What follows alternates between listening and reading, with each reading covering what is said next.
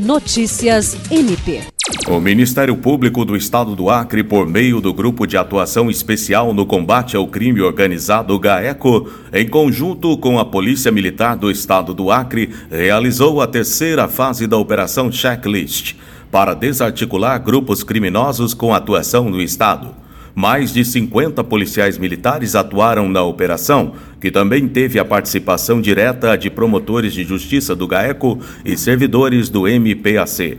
Ao todo foram expedidos 36 mandatos judiciais, sendo 17 de prisão preventiva e 19 de busca e apreensão em Feijó e Tarauacá, contra lideranças e membros de uma facção criminosa de âmbito nacional e origem no Rio de Janeiro. William Crespo para a Agência de Notícias do Ministério Público do Estado do Acre.